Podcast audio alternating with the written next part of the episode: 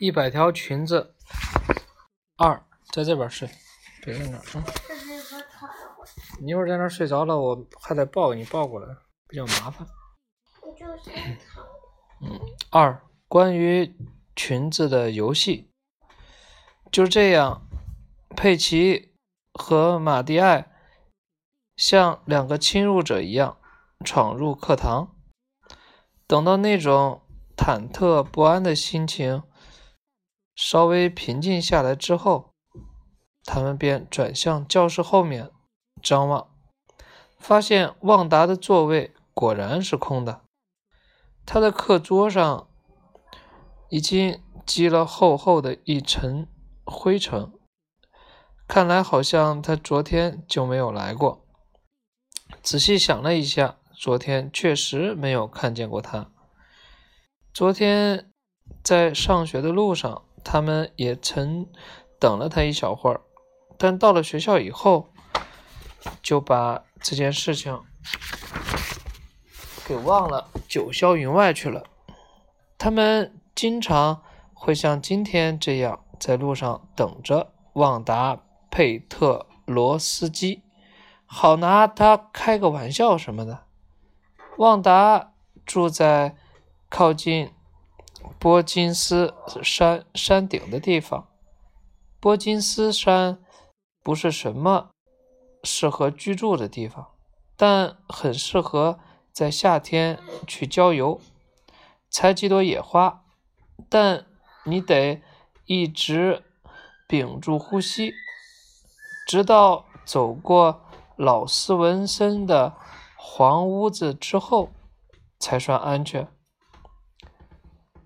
镇上的人都说老斯文森这个人不怎么样，他不工作，更糟糕的是，他的房子和院子都脏得要命，生的锈的铁皮罐头盒随处可见，甚至还有他的破草帽。他独自一个人生活着，与他的狗和猫为伴。也难怪，镇上的人都这么说。谁会愿意跟他一起过日子呢？关于他的传闻还有很多，这些传闻使得人们即使在大白天路过他的房子，也会很快的加快脚步，生怕会碰见他。除了斯文森的房子。还有几间简易房子散落在周围。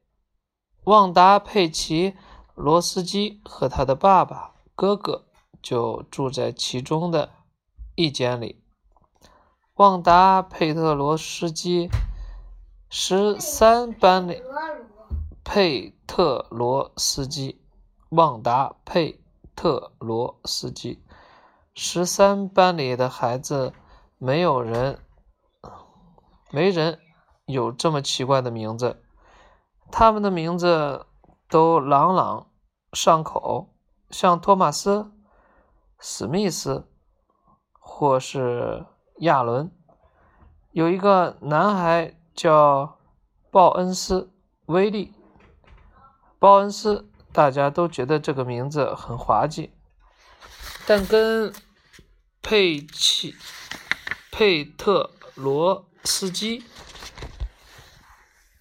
佩特罗，呃，佩特罗斯基这个名字的滑稽还不太一样。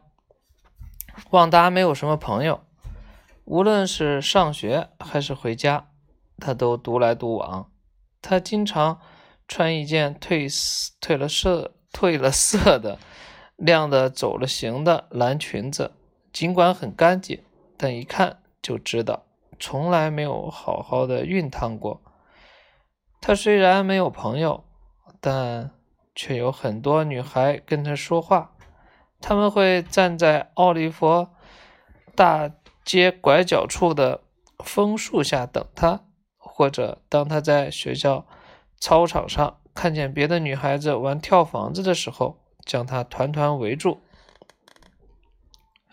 佩奇总会用一种特别。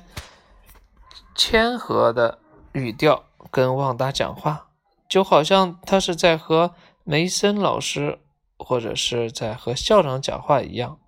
旺达，他会一边说着话，一边碰碰他身边的同伴，跟我们说说，你曾经说过你的衣柜里挂着多少条裙裙子来着？一百条。旺达回答说：“一百条。”周围的女孩都尖叫着表示怀疑，就连一旁玩跳房子的女孩们也停了下来。听他们说话了，嗯，一百条，全部都是挂起来的。旺达说道，然后他就闭上薄薄的嘴唇，陷入了沉默。都是什么样的？我敢打赌，肯定都是丝绸的吧？佩奇说。嗯，全部都是丝绸的，各式各样的。还有天鹅绒的吧？对，还有天鹅绒的，有一百条。旺达慢慢吞吞地说：“全都挂在我的衣柜里，然后他们会放他走。在他还没有走远的时候，女孩子们便忍不住爆发出刺耳的笑声，直到笑出眼泪为止。一百条裙子。”显而易见，旺达唯一的一条裙子就是她天天都穿着的那条蓝色的裙子呀。她为什么要说自己有一百条呢？根本就是在编故事嘛。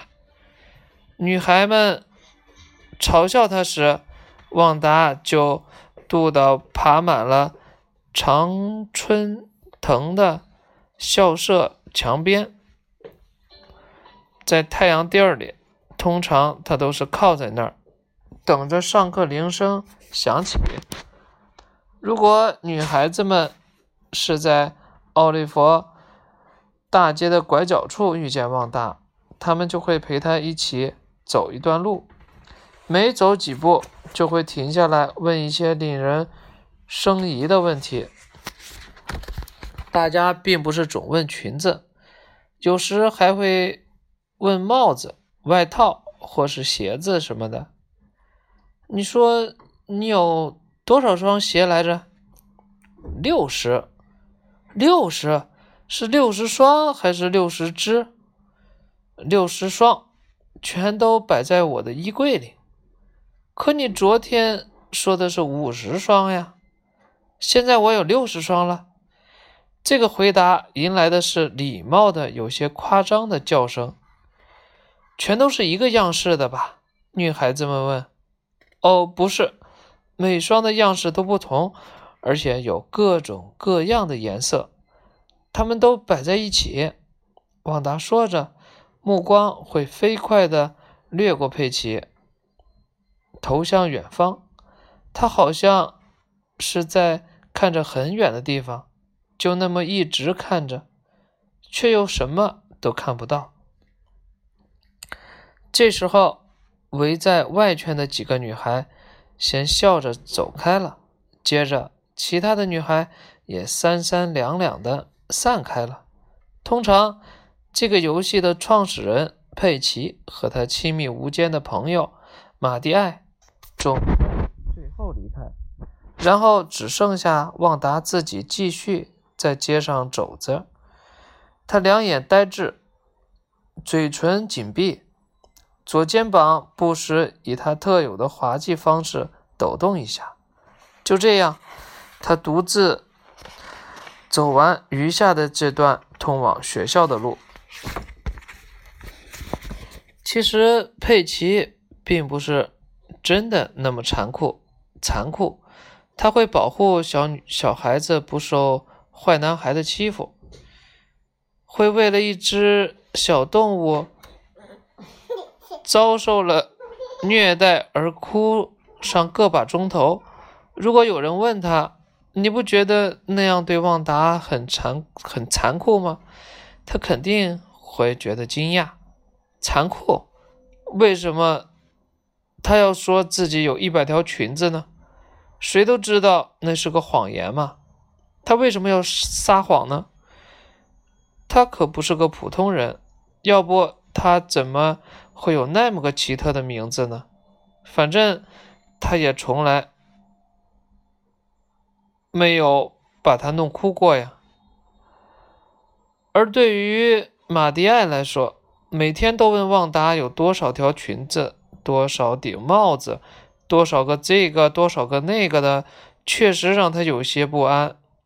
马蒂埃自己也是个穷孩子，谢天谢地，他没住在伯金斯山顶上，没有滑稽的名字，他的额头也没有像旺达圆圆的额头那么光亮。旺达的脸上到底擦了些什么呢？那是所有女孩子都想知道的。有时，当佩奇用那种假装礼貌的口吻问旺达那些问题的时候，马蒂埃会觉得很尴尬。他只好假装正在研究自己的手掌，并反复揉搓着那些纹路，什么都不说。确切的说，他并不是对旺达感到歉疚，要不是佩奇发明了这么个关于裙子的游戏，他是根本注意不到旺达的。但是如果佩奇和其他人决定下一次捉弄自己，那可怎么办？虽然自己不像旺达那么穷，但毕竟还是比较穷呀。当然，比起旺达。撒谎说有一百条裙子来，他还是有自知之明的，但他还是不愿他们拿自己开玩笑，绝不愿意。哦天呀，他多希望佩奇别再拿旺达·佩特罗斯基开玩笑了呀！不能老是嘲笑别人，是不是？那样不好。你说对吧？对。嗯，那样让别人心里会不舒服的。对。对。嗯，明天听晴朗的一天，晴朗的一天，好吧？第三个，嗯。